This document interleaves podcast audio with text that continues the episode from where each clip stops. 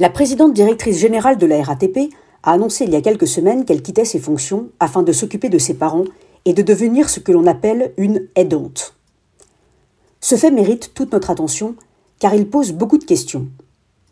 En effet, de nombreux Français s'occupent de leurs proches dépendants parallèlement à leur travail. Cela crée des situations extrêmement difficiles.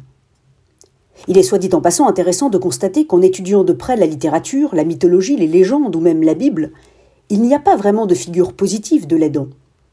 Le héros est celui qui va toujours chercher les exploits à l'extérieur. Il va sauver la veuve et l'orphelin, mais ce n'est jamais chez lui qu'il réalise ses exploits.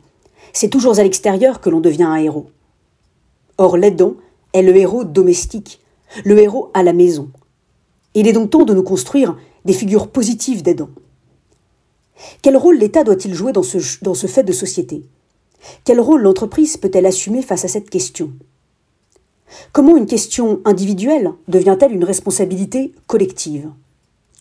Alors que de plus en plus d'entreprises revendiquent un rôle sociétal, la question des aidants ne peut plus être ignorée.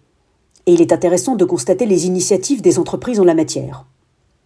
Certaines ont mis en place des guichets ou des plateformes d'information pour leurs salariés aidants, une flexibilité dans les horaires de travail, des autorisations spéciales d'absence, un fonds de solidarité, une possibilité de don de jours de congé entre collègues, ou encore des facilités à aller dans des centres de vacances médicalisés pour aidants et aider.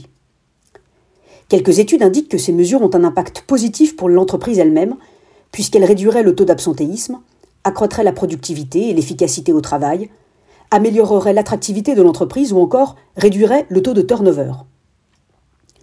De nombreux autres dispositifs restent à inventer. Mais force est de constater que l'aide aux aidants n'est pas seulement utile aux aidants, mais fait également avancer l'entreprise en la poussant à se remettre en question.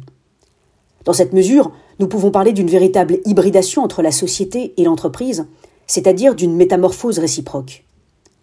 Notre monde est en train de changer. Notre société est en train de changer. Alors que depuis des siècles nous avions bâti nos vies sur les sacrifices, sur les renoncements, nous allons peut-être commencer à développer un art de la conciliation, un art de la réconciliation, un art de l'hybridation.